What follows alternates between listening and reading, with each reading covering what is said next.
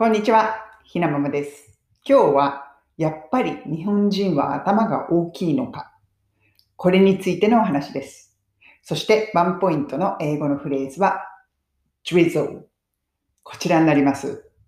まあ、これ、やっぱり大きいのかとか、聞くことも、聞く必要もないですよね。大きいんですよ。大きいんですっていうのは、私こっちで、あの、帽子とかを買うと、おあの、小さいんですよね。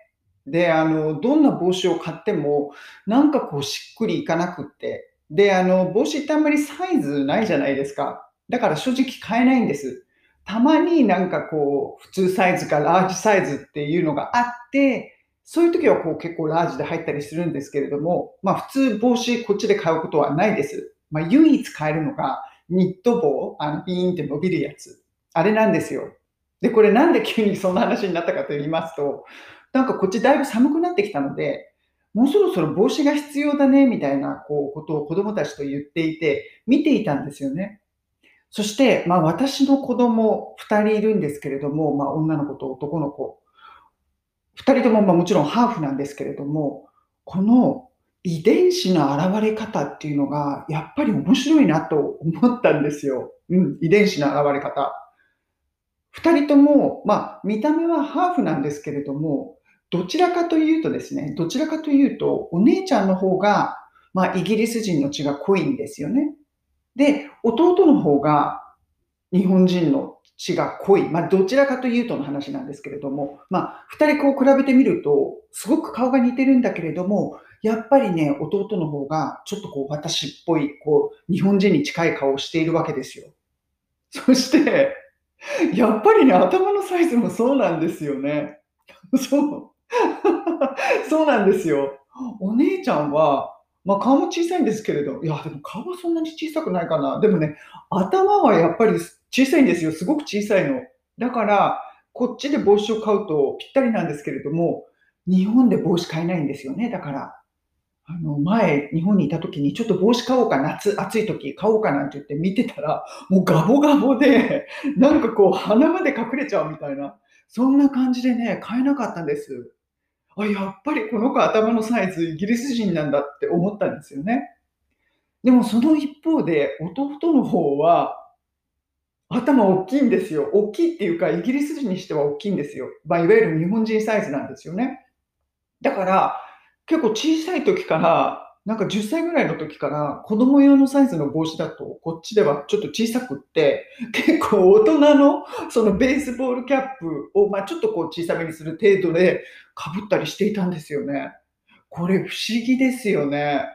やっぱり、まあちょっと帽子の頭のサイズの話でだったんですけれども、結局はそのハーフでもその遺伝子の出方ってそれぞれなんだなまあ、かん当たり前といえば当たり前ですよね。まあ、同じ兄弟でも、お父さんにの子もいればお母さんにの子もいる。当たり前のことです。でも、ハーフだとね、なんかそういうところに結構顕著に現れるんですよね。頭のサイズとか。うん、なんか昨日、子供たちとその帽子をあのこう見ながら、ああ、でも息子に対して、あなたこっちの帽子買えないよね、みたいな。あなたにとってはこっちの帽子ちょっと小さいよね。そんなね、話をしていたんです。そして、ふと思い、今日はちょっとその話を皆さんにシェアしてみたくなりました。ハーフの子供たちの遺伝子の現れ方。これね、まあ、我が子ながら親として見てて結構面白いんですよね。ちょっとこう研究者の目で 研究っぽい感じでね、見てみてしまったりする。なかなかね、あの、普段の生活でも、その ハーフの子供たちの、まあ、言葉のこととか、そういうこう遺伝子的なこととか見ていて、なかなか興味深いなと思っています。今日のワンポイント英会話レッスンのフレーズは、drizzle。まあ、これ、drizzling っていう言葉、ing で使うことが多いんですけれども、この単語です。これね、全然その遺伝子とか頭の大きさの話と関係ないんですけれども、今日ロンドン、雨が降っているんです。それもね、なんかこう、しとしと雨が降っている。とってもイギリスらしい天気なんですよね、今日。それで浮かんだのが drizzle, drizzling という言葉です。で、これはあの、スペルは概要欄のところに貼っておきます。で、これ意味としては、雨がしとしと降っているという時に使うんです。drizzling。だから、雨がざんざん降りっていう時は drizzle という言葉は使わないです。しとしと降っている時。そうすると、例文であげると、It's drizzling today とか、It's drizzling now このような言い方をします。もうほんとそのまま、なんかしとしと降っているよね。そしてこの drizzle、drizzling、イギリスではすごくよく使うフレーズですよね。まあ当たり前です。なんか特に秋から冬はしとしと降ることが多いです。今日のようなどうもパッとしない。まあ日本の梅雨みたいな感じですよね。ですから、日本でも使える単語かな？drizzle、drizzling。そして、この天気の単語って、ちょっとこうバリエーションしておくと、まあ便利は便利なんですよね。